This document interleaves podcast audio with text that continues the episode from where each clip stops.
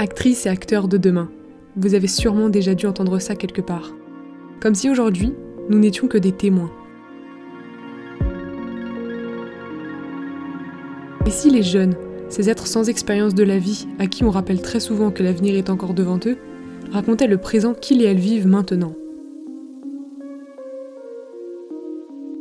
Parce qu'on dit que la vérité sort uniquement de la bouche des enfants et que nous ne sommes pas encore perçus comme des adultes, ce podcast a pour ambition de redonner la parole aux jeunes et à leurs expériences actuelles. Nouvelle Voix, ce sera les récits et témoignages de toutes celles et ceux qui ne sont pas considérés comme actrices et acteurs d'aujourd'hui. Mais surtout, Nouvelle Voix, ce sera de la découverte, tant au niveau des histoires que du projet. Celui-ci va évoluer et mûrir au fil du temps. Soyez indulgents et indulgentes, je ne sais pas encore précisément où je vais aller. Tout ce que je sais, c'est que nous n'attendrons pas demain pour que ce soit d'actualité. On va dire que je voyais bien que je, au bout d'un moment, mes pantalons, euh, enfin, je flottais dedans, tout ça.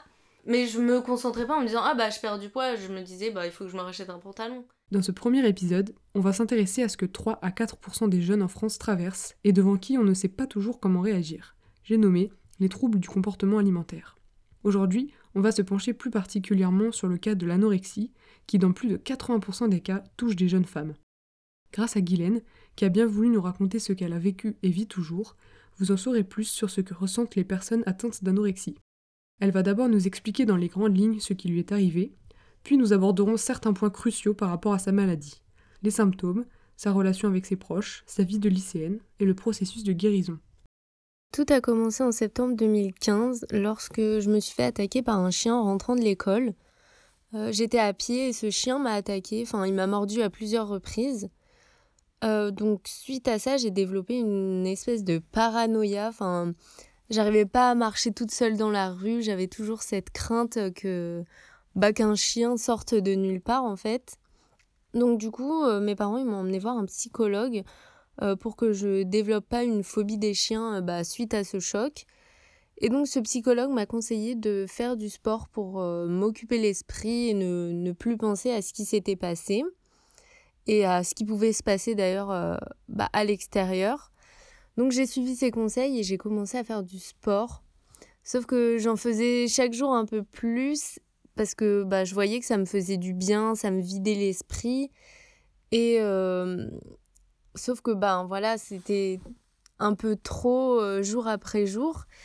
Il m'est arrivé de, de faire enfin, du sport jusqu'à 1h du matin et enfin, quand je parle de sport, c'était parfois même euh, juste faire du surplace, euh, enfin, juste pour défouler mon cerveau, en fait, et, et sortir toute cette énergie que j'avais dans mon corps. Et euh, puis, bah, des fois, le matin, juste, je me réveillais, j'allumais la télé et je me mettais encore et encore à faire des exercices. Sauf que, bah, je pense que tout le monde le sait, c'est que bah, l'association de faire du sport euh, de plus en plus et euh, que j'arrivais de moins en moins à m'alimenter parce que j'avais toujours cette euh, boule dans la gorge, bah, fait que j'ai perdu du poids assez rapidement. Donc plus les mois ont passé et plus mon état se dégradait. Et j'ai fini par le constater alors que je me préparais pour une fête de famille. ma soeur m'a prêté une robe et au moment où je l'ai mise et que je me suis regardée dans le miroir, mais vraiment là, ça a été, euh, bah, ça a été un choc en fait de voir euh, à quoi je ressemblais, enfin ce que j'étais vraiment. Euh, enfin à ce moment-là, j'ai eu l'impression de ne pas m'être vue depuis des mois et des mois. Et je sais pas, vraiment de voir ce corps squelettique, ça m'a. Je sais pas, je m'en étais tellement pas rendu compte que quand j'ai vu ça, j'ai fait wow, ça va pas du tout là. Après cet événement, j'ai commencé à prendre conscience de vraiment ce qui se passait. Et euh, du coup, j'ai essayé de reprendre les choses en main. Euh, j'ai en même temps demandé de l'aide à mes parents euh, au niveau des repas. sauf que ben, j'y arrivais pas trop, en fait, même avec l'aide de mes parents. je commençais même à rentrer dans une phase un peu de, bah, de mensonge avec eux et ça n'a absolument pas aidé les choses et euh, bah, j'ai continué à perdre du poids. Euh, jusqu'au jour où je suis rentrée un soir de l'école. Donc il y avait toujours cette petite routine de je rentre à peine et je commence à faire du sport. Et sauf que cette fois-ci, ma mère est rentrée dans ma chambre et m'a dit que là, c'était vraiment plus possible, que j'étais déjà très très faible et que enfin si, si je continue à faire ça, j'allais finir par me tuer. Et, et que bah, de faire autant de sport et de pas réussir à manger, ben ça n'allait pas arranger les choses.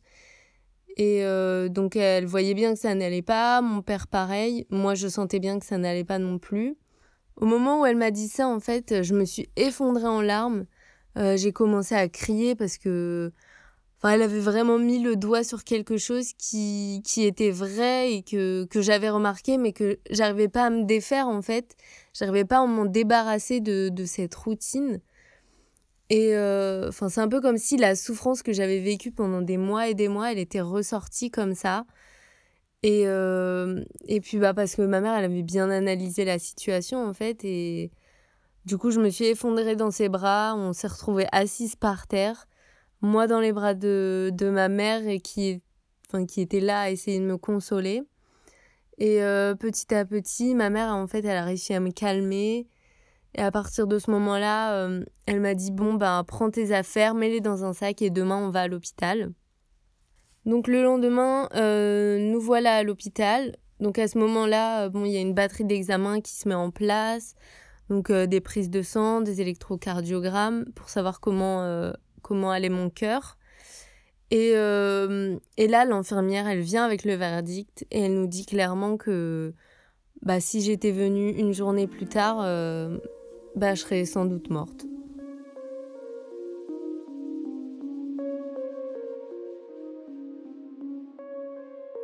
Alors merci de nous avoir rappelé euh, tout ce qui t'est arrivé. Est-ce que maintenant on peut revenir plus précisément sur tous les symptômes et les changements euh, que l'anorexie euh, a déclenché chez toi? Il y en a quand même pas mal. Déjà, on peut les, les, mettre dans deux catégories différentes. Donc il y a déjà bah, psychologiquement et physiquement. Psychologiquement, on va dire, le fait de mentalement être très occupé a fait que effectivement j'ai eu beaucoup de sautes d'humeur euh, j'étais assez euh, agressive. Enfin, j'étais à la fois très très fermée, très calme, très très absente en fait. Et c'était soit euh, cet effet d'absence, soit c'était beaucoup des de la méchanceté aussi quand on me disait quelque chose qui qui me dérangeait ou qui me faisait mal ou ou quand on mettait le, le, doigt un peu sur ce qui était en train de se passer, qu'on qu'on me demandait en gros de regarder la vérité en face, je, je m'énervais contre la personne qui me, qui me parlait ou je voulais montrer à mes parents que je faisais des efforts et que je voulais m'en sortir. Mais voilà, cette phase de psychologique et de, de routine qui s'était installée était, et devenait vraiment beaucoup plus forte. Ben, je suis rentrée un peu dans ce, cette phase qui est, euh, qu'il y a souvent dans l'anorexie euh, de mensonges.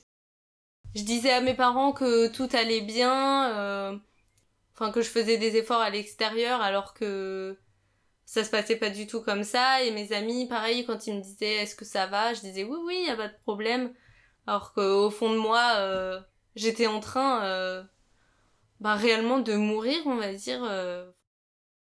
Après il y a le bah l'effet physique qui arrive, bah déjà je faisais beaucoup de sport donc euh, euh, ça fatigue le corps de faire euh, du, sport et encore plus quand c'est à l'extrême. Donc après je commençais à avoir mal à la tête. Surtout que si je lui apportais pas de l'énergie au point de vue alimentaire, ben il avait encore moins d'énergie donc il se fatiguait beaucoup plus vite et beaucoup plus. Enfin, ça m'est arrivé à être au repas du midi au lycée avec mes amis et à pas réussir à écouter ce qui se passe ou à décrocher aucun mot parce que j'avais plus la force de j'avais pas la force de parler, d'expliquer, de réfléchir. C'est ça ça a été euh, beaucoup la cause de de mon silence, on va dire mmh. à euh, quand j'étais avec des amis ou même ma famille. Euh, plus je perdais du poids Et plus je perdais du muscle aussi, même si je faisais du sport, ben, quand on ne nourrit pas un muscle, ben, le muscle il est pas là. On a tendance à, quand on est dans cette maladie-là, à avoir euh, nos extrémités qui deviennent euh, très froids. Euh, donc que ce soit les pieds ou les mains. Parce que notre sang, il va pas aller jusqu'aux extrémités, il va d'abord nourrir tout ce qui est les organes vitaux comme le cerveau ou le cœur. Comme mon corps avait froid, ben on a tendance à avoir des poils qui poussent moi, j'en ai eu beaucoup sur les, les joues, là, sur les bras aussi, pour réchauffer le corps, un peu pour le protéger. Et à certaines parties du corps, on a tendance à... Enfin, moi, j'ai vu sur mes bras que mes poils étaient très usés parce que je nourrissais pas mon corps, du coup, ben... Oui, tout commençait un peu à, à mourir. Avant tout ce qui s'est passé, je pesais 48 kilos. Et euh, sachant qu'à l'époque, j'avais 16 ans. Ensuite, quand je suis arrivée à l'hôpital euh, pour la première fois, euh, j'ai été pesée et je faisais 32 kilos. Euh, moi, j'avoue que je réalisais pas trop ce qui se passait. Enfin, ça a plus été un choc pour mes parents qui se sont un peu effondrés en, en sachant ça. Et j'avoue que quand j'y pense, ça me fait peur je me dis, ah ouais, c'est quand même euh, aller très très loin et cette maladie, euh, c'est assez surprenant. Et ouais, ça fait peur, je dirais. Mm. Euh, alors en ce qui concerne l'aménorrhée, alors c'est vrai que j'ai perdu, enfin j'ai eu l'absence de mes règles pendant peut-être un an. À l'époque, enfin je me posais pas la question d'avoir un enfant ou pas, même à l'heure actuelle. Donc euh, ça n'a pas eu un, impact euh, vraiment angoissant pour moi de me dire euh, ça se trouve je pourrais pas avoir d'enfant.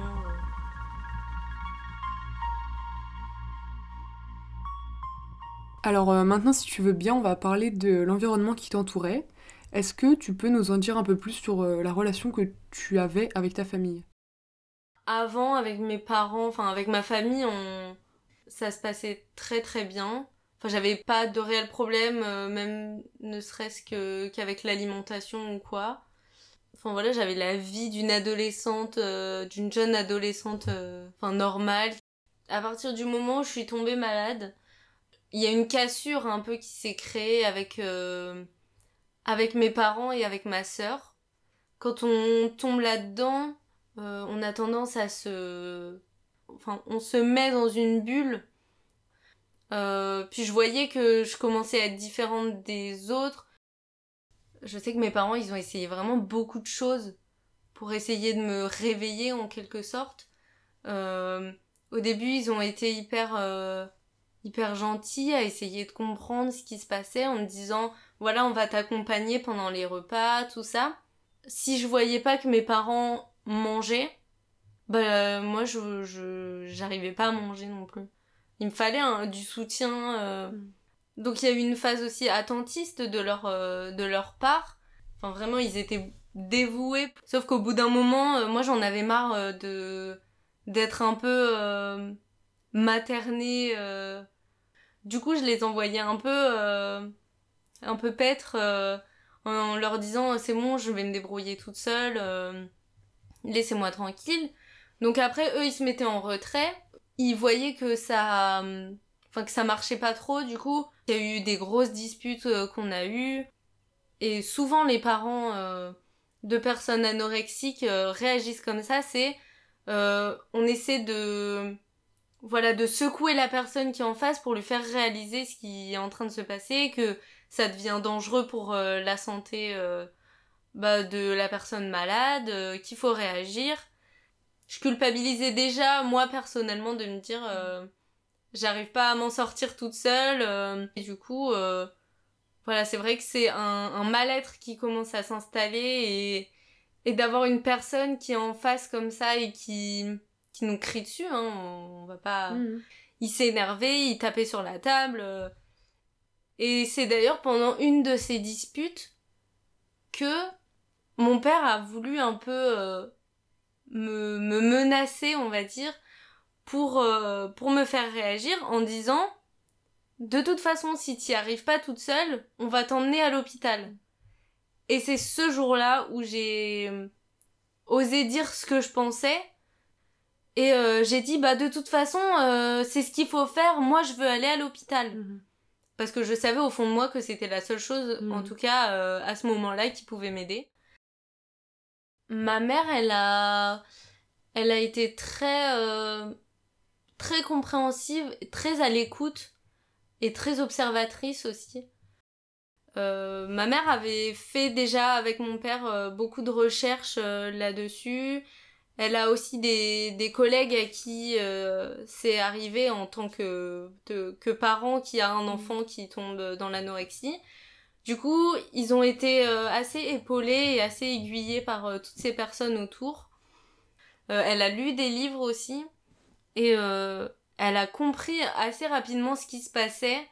Je pense qu'elle elle a- elle savait en fait comment il fallait qu'elle réagisse pour que moi je fasse les choses euh, de moi-même Euh, parce que ça c'est c'est quand même quelque chose d'assez important. Je rappelle aussi que tu as une grande sœur qui est aussi passée par l'anorexie, à peu près en même temps que toi en plus. Euh, à quel point tu penses que son rôle il est important dans ton histoire? Donc oui, ma sœur a aussi été, été dans l'anorexie. Enfin, elle, ça s'est produit après que moi je sois rentrée à l'hôpital. Elle l'a assez mal vécu en fait que je sois hospitalisée. Elle, elle a eu un traumatisme, mais de me voir aller à l'hôpital, ça a déclenché, elle, ça... Enfin, cette, euh, cette maladie en elle. Et euh, bah, à partir du moment où euh, moi je suis rentrée à l'hôpital et qu'elle, elle a commencé à perdre euh, du poids, tout de suite il y a eu une, euh, une énorme cassure entre nous deux. On partait tout le temps en vacances, euh, lors des réunions de famille, euh, c'était un peu... euh, c'était mon acolyte, voilà. Enfin, moi, ça a toujours été mon exemple, ma sœur, et je voyais qu'elle, elle s'en sortait très bien toute seule. Enfin, elle, elle s'en est sortie toute seule. Elle n'a pas eu besoin d'hospitalisation, elle a juste eu besoin d'un d'une aide psychologique. Et, et de voir, oui, voilà, ma sœur, elle s'en sortir d'elle-même, ça. Enfin, du coup, j'avais un peu le. Ouais, le reflet de mon échec. euh. Et à ce moment-là, si je me souviens bien, vous ne viviez déjà plus ensemble puisqu'elle était étudiante et qu'elle avait quitté la maison. Euh, comment vous gériez les repas en famille quand vous vous retrouviez en fait? Comment euh, tes parents ils faisaient avec deux enfants anorexiques à table? C'est très très compliqué de gérer un repas. mon père, il nous disait. Enfin, on en a du coup tous parlé. Il nous disait que. Enfin, que lui, il avait la boule au ventre, mais à tous les repas. Psychologiquement, pour eux, ça a été dur aussi. Mm. Parce que bah, c'est fatigant hein, d'avoir des. Ne serait-ce qu'un enfant qui est malade, mais là, d'en avoir deux. Les repas, c'était. euh, C'était vraiment le stress euh, dans toute sa splendeur. euh.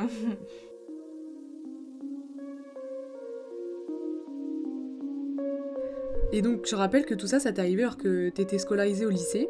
Je me souviens que des fois, on ne voyait pas pendant des semaines, voire des mois. Mais je me souviens aussi qu'à la fin de la terminale, bah, finalement, t'as eu la mention bien au bac S. Donc, comment t'as fait pour gérer le lycée et tous les moments qui sont importants dans la vie d'une lycéenne, alors qu'à côté, t'avais frôlé la mort à l'hôpital? Euh, bon, déjà, j'étais loin de mes amis et ça, c'est jamais très facile à accepter et à se dire que le monde continue de tourner euh, autour alors que moi, ça fait euh, trois mois que je suis enfermée dans une chambre d'hôpital et, et voilà, à attendre et à avoir euh, quasiment pas de communication avec l'extérieur. Quand je suis rentrée à l'hôpital, ben, fin d'année scolaire, je devais passer mon bac français en première les médecins au début m'ont formellement interdit de réviser quoi que ce soit parce que réviser c'est utiliser de l'énergie et quand on rentre à l'hôpital parce qu'on n'a plus d'énergie, Mm. on évite d'utiliser son Mm. énergie. J'ai été ouais, complètement déscolarisée. euh. Bon après, quand je suis rentrée à l'hôpital en soi, euh, enfin j'étais un vrai légume si je peux dire ça Ouais. comme ça. Donc euh, j'avais pas la force de réviser quoi que ce soit, de retenir quoi que ce soit. Enfin vraiment mon, mon Ouais. cerveau il avait trop souffert de plus, enfin de, de, de plus avoir d'énergie donc. Euh, j'ai passé mon, mon, bac français en, voilà, pendant les épreuves de rattrapage pour ceux qui ont eu, ben, pareil, un problème médical ou un problème autre. Donc j'ai passé ces épreuves-là en ayant un, un tiers-temps parce que bah, enfin, à ce moment-là, je commençais seulement à, à refaire marcher mon cerveau, on va mmh. dire. Et donc, euh, bah, il était un peu plus lent que la normale. Et donc, euh, mon médecin m'a dit que c'était mieux d'avoir un tiers-temps. Euh. Donc, quand je suis rentrée en terminale, j'avais encore des rendez-vous à l'hôpital. donc, c'était tous les mardis matins, il me semble. Et donc, je devais passer toute la matinée à l'hôpital. Puis, un taxi me ramenait à l'école. Donc, bon, c'est vrai que ça me faisait déjà rater des cours, on va dire. Après, j'ai réu une période d'hospitalisation. Et euh, à partir de ce moment-là, ma mère, euh, ma mère m'apportait en fait les cours que les professeurs me gardaient sur le côté, donc les polycopiés, euh, les, oui, tout ce qui se faisait en classe en fait. Et à ce moment-là, oui, j'avais le droit de réviser. Tout ça, ça a été un peu, ouais, c'était pas facile facile.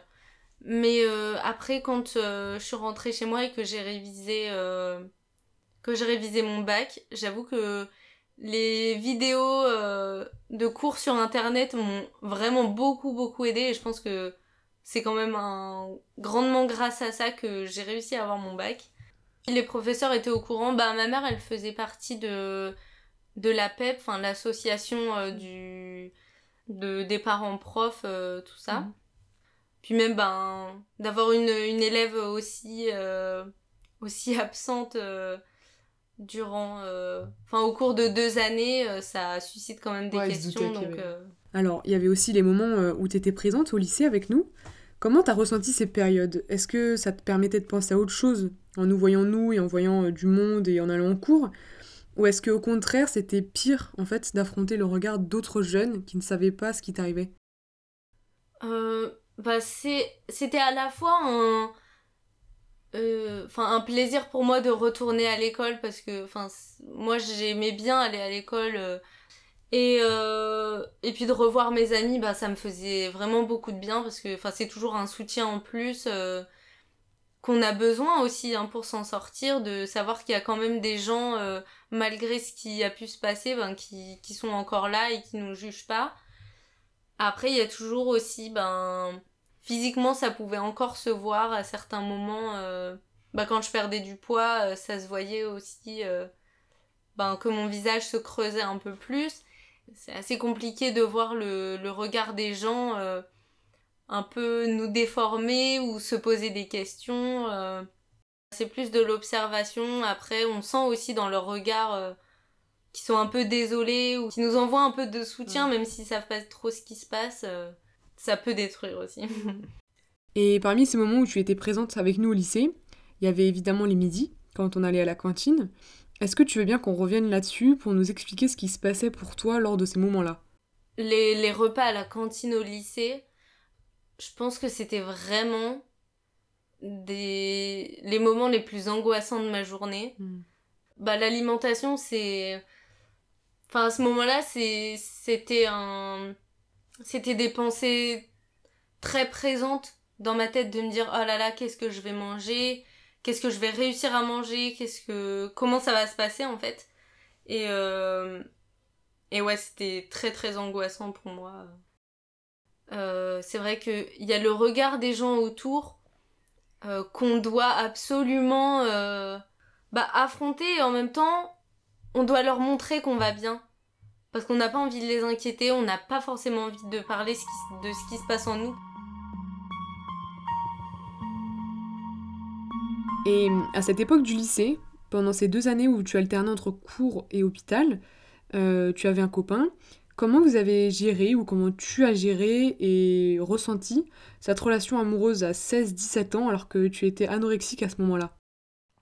Alors, quand on est dans cette maladie et qu'on a une relation amoureuse, euh, encore une fois, comme tout le reste, c'est compliqué. Moi, à l'époque, euh, alors que j'étais pas malade, euh, je me suis mise en couple avec un garçon. Ça se passait très bien, il n'y avait aucun souci.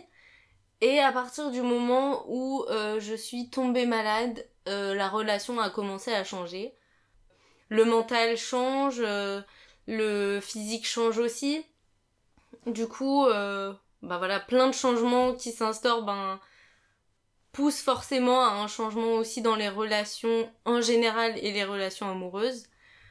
cette personne m'a beaucoup soutenue. Après, les gens, même s'ils veulent nous soutenir, c'est vrai qu'ils comprennent pas forcément toujours ce qui se passe. Euh, lui, c'est un peu, enfin, il a essayé un peu de, s'informer, de savoir aussi ce qui pouvait, enfin, ce qui était en train de se passer. Euh, il essayait d'analyser euh, la, situation et de m'aider en conséquence. Après, c'est vrai que bah, plus le temps avançait et plus ben, je m'enfonçais dans la maladie, plus, plus ça devenait dur pour moi à supporter ce que je vivais. Et plus je me mettais dans cette bulle euh, dont je parlais tout à l'heure. Et donc, ben, se mettre dans, une bulle, souvent, ben, c'est vraiment écarter tout le monde autour. C'est vrai que parfois j'étais un peu euh, violente dans mes paroles ou, ou assez crue dans ce que je disais. je cherchais pas à passer par quatre chemins. je répondais avec un ton assez désagréable. Et donc du coup, ça a commencé à, enfin, devenir un peu euh, oppressant pour moi, à me dire, euh, il est là, il essaie de m'aider, moi je m'énerve. Euh, du coup, lui il se sent pas bien, moi je me sens pas bien non plus. J'ai plein de choses à, gérer à côté, j'essaie de, de me contrôler mentalement, j'essaie de, de comprendre ce qui va pas chez moi à propos de cette maladie, pourquoi je réagis comme ça.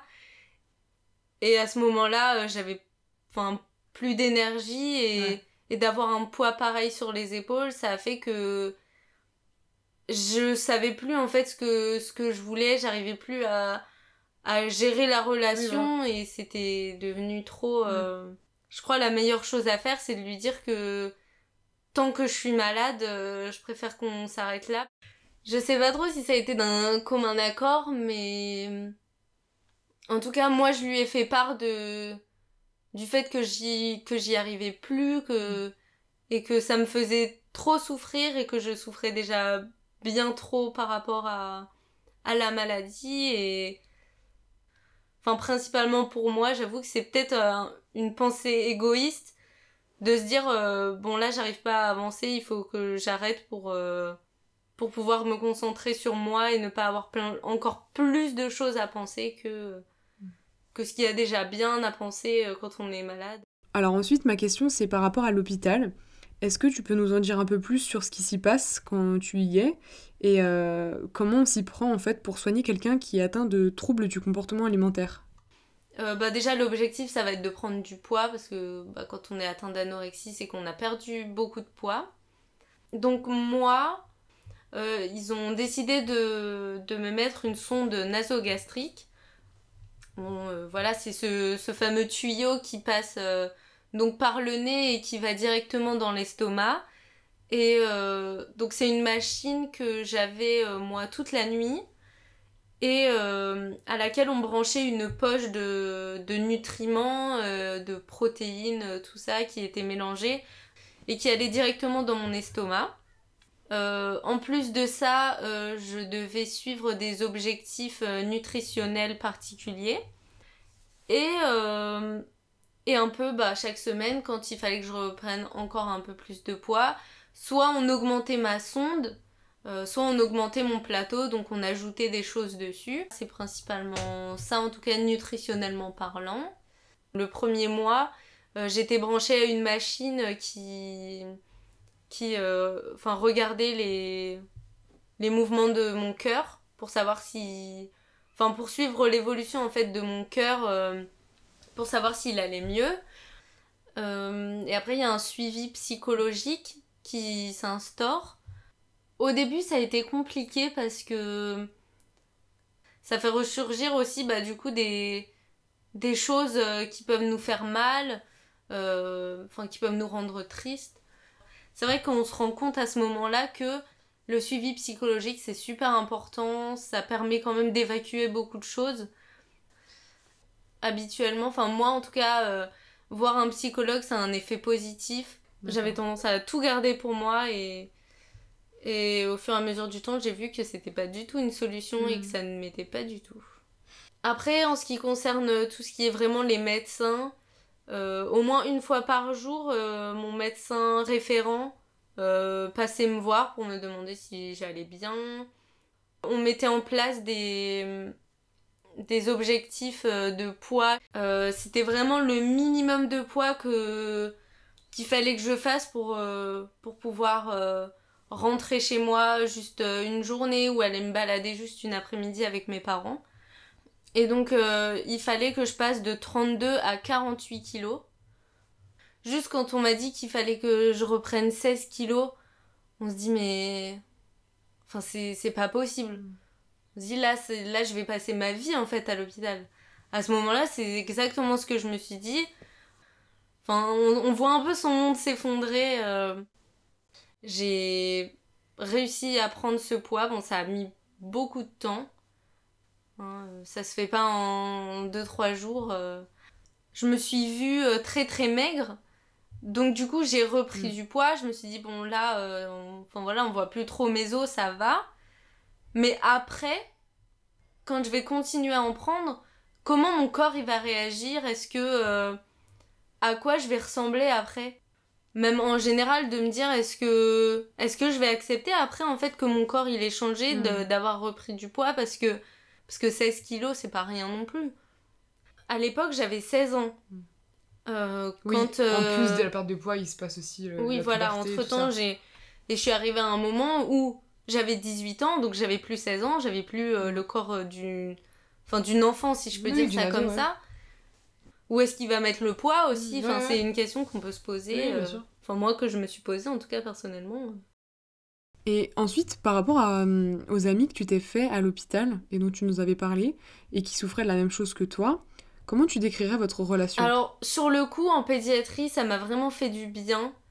Parce que ça permet de penser à autre chose aussi et d'avoir un peu. euh, Bah, comme on est loin de notre, famille, de notre famille, de nos amis, ça fait du bien en fait d'avoir des gens autour de soi où on se dit, bon, le monde continue à tourner euh, à l'extérieur.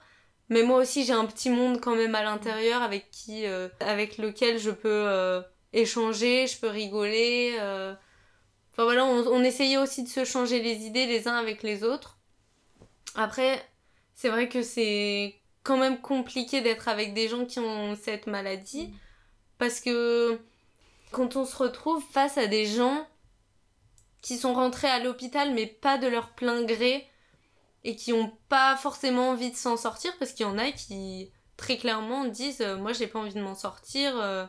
et il y a d'autres personnes euh, enfin comme moi qui n'ont pas envie de mourir et, et c'est compliqué d'avoir des gens comme ça en face de soi parce qu'on se dit si ça dure longtemps comme ça est-ce que moi aussi je vais finir par avoir ce discours là c'est vrai que quand on voit des gens qui arrivent avec euh, un poids comme on a pu faire avant, ben on, ça nous met un petit coup de boost en nous disant euh, ben, il faut pas que tu enfin que tu redeviennes comme ça ou pense à ce qui s'est passé avant et à tout le chemin que tu as fait, il faut pas que tu baisses les bras. euh.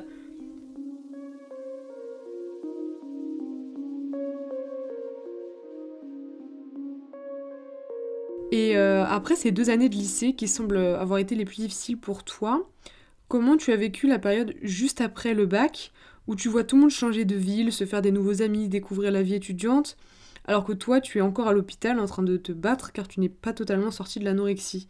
Est-ce que ça a été plus difficile encore? Euh, c'est vrai que la période euh, après le lycée, pour moi, elle a recommencé déjà un peu négativement parce que je suis retournée euh, à l'hôpital parce que j'avais perdu un peu de poids. Et euh, bah, ça a remis un peu ma, ma vie sur pause. Enfin, de voir euh, du coup les gens autour de nous euh, continuer leur vie alors que nous, on se dit, ah ben, rebelote, on retourne à, l'hôpital, on sait pas ce qu'on va faire après, ça va être compliqué. on se dit bah bon bah voilà, je suis à l'hôpital là pour l'instant, je peux mettre en place aucun projet parce que enfin Paul Brousse en tout cas ce service là met en place euh, un suivi euh, d'hôpitaux de, jour et de séquentiels. Donc euh, les hôpitaux de jour, c'est quand on y va une journée par semaine. Les séquentiels, c'est c'est 48 heures. C'est une semaine HDJ, une semaine séquentielle, une semaine HDJ, une semaine séquentielle. si c'est soit 48 heures, soit même une journée, ça enfin ça permet pas de trouver un travail ou de faire des études. Ouais, enfin moi j'ai un peu désespéré parce que je me suis dit que j'étais bloquée là, que mm. j'avais enfin, aucune possibilité de de reprendre des études ou de trouver un travail ou enfin d'évoluer tout mm. simplement et de reprendre une vie normale. Et finalement, j'ai réussi à trouver un travail. Et donc euh, ça m'a permis aussi de prendre confiance en moi et de me dire euh, bah voilà, même si t'as été malade, euh, c'est pas une finalité de dans ta vie tu, peux faire autre chose, voilà.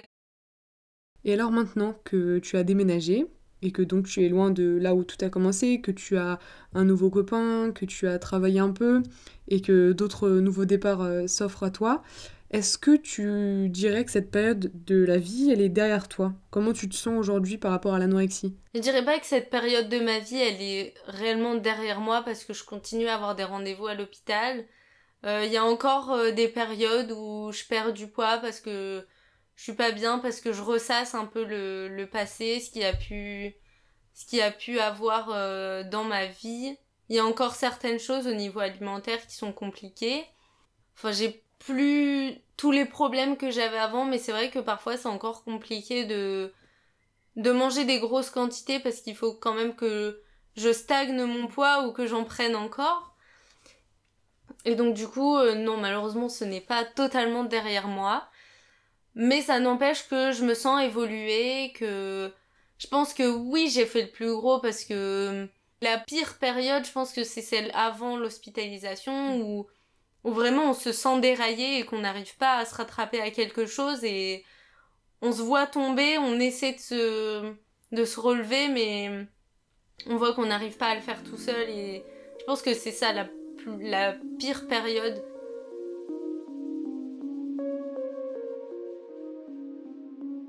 Alors aujourd'hui, qu'est-ce que tu aimerais dire à, toutes les personnes qui n'ont pas eu de troubles du comportement alimentaire afin de les aider à comprendre cette maladie qu'est l'anorexie Pour une personne qui est extérieure à cette maladie, je pense que c'est important de se poser des bonnes questions euh, et de pas directement euh, utiliser les clichés qu'on peut avoir de l'anorexie. Enfin, une personne qui perd du poids, c'est pas forcément quelqu'un qui a envie de perdre du poids. Ça peut vraiment euh, être handicapant d'avoir des regards. Enfin, c'est dur à vivre le regard des gens. Je mhm. pense que c'est ce qui est le, le, plus dur dans cette maladie. Ça m'est arrivé une fois avec. Euh, juste avant ma première hospitalisation où j'ai été à une brocante avec ma mère on s'est retrouvés dans une allée où on marchait tout droit. Il y a des personnes qui, venaient en face et on allait se croiser. Et il y a une, euh, une personne qui n'était pas très discrète et qui a donné un coup de coude à la personne qui était à côté d'elle en disant Oh, oh regarde, regarde comment elle est la fille euh.